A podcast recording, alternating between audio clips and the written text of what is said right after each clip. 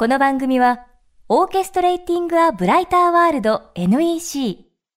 暮らしをもっと楽しく快適に、川口義賢がお送りします。未来授業水曜日チャプター3未来事業。4週にわたり、昨年の秋、全国3カ所で行われた FM フェスティバル2015未来事業。明日の日本人たちへの公開授業をダイジェストでお届けしています。今週は作家藤沢修さんの授業です。1998年小説ブエノスアイレス午前0時で芥川賞を受賞。作家として活動する一方現在は母校の法政大学で教鞭もとっています。今回は自身のルーツ新潟会場での授業となりました。藤沢さんが掲げたテーマは戦後70年これからの日本日本人に必要な文学の突破力。目まぐるしく変化する現代社会を生き抜くヒントが文学にあると藤沢さんは言います。未来事業3時間目。テーマは数式化できないリアルをつかむ。で今ねの社会考えてみた時になんだかんだ個性を重んじているようでいて非常にこう平準化されている。大文字のイデオロギーが立ってそっちの方に向かいやすくなる。そんな感触ってないですかね。そこでポストモダンという動きが出たんですよ。これはもう思想にも芸術にも文学にもありましたけどポストモダン。モダンの後。日本語で言うと脱構築。その大文字でガチガチになって硬直した価値観を脱構築してもっと新しい風景見ようよ。そういうことをこう考えた。主張が出てきたんですね。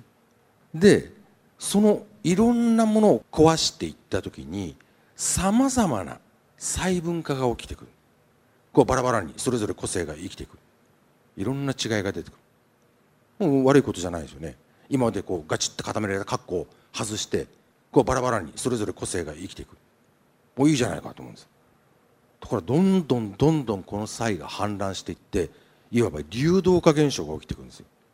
何を信じてもいいんだ。じゃあ逆に言うと何も信じなくてもいいんだ。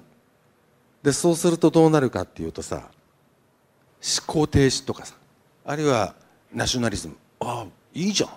あそこ軸立てていこう。動きやすい考えやすいって思う人も多く出てきたんです。で現在をちょっと顧みる。今僕らグローバル。でこのイノベーション。大量消費。大衆社会。でグローバルグローバリズム。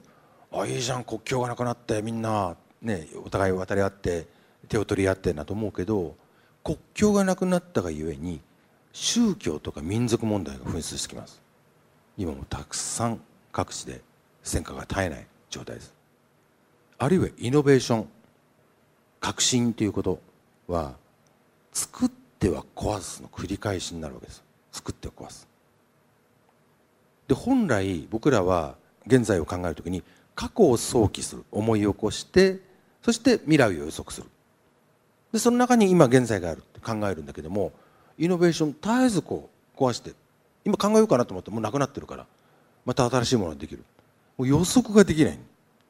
訴求もできないんです。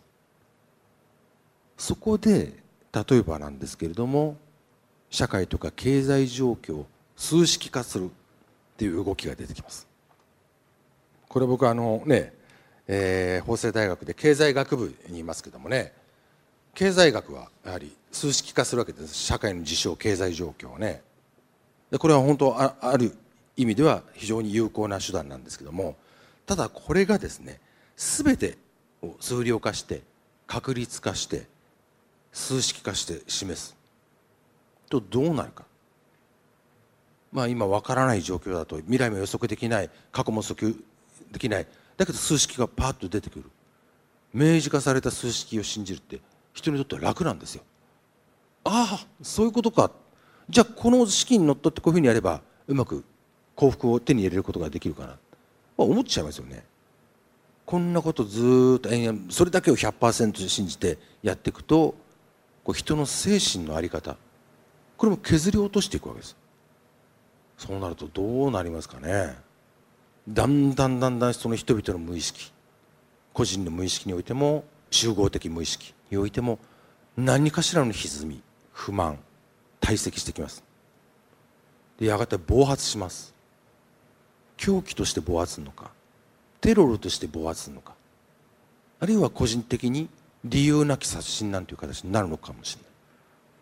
だからこそ数式化できない文学が人間世界の矛盾に飛び込んでリアルをつかむってことなんです。そのために言葉があり文学がある。FM フェスティバル2015未来事業明日の日本人たちへの公開授業の模様をダイジェストでお届けしています。今週は作家藤沢修さんの授業。今日は数式化できないリアルをつかむをテーマにお送りしました。明日も藤沢修さんの授業をお送りします。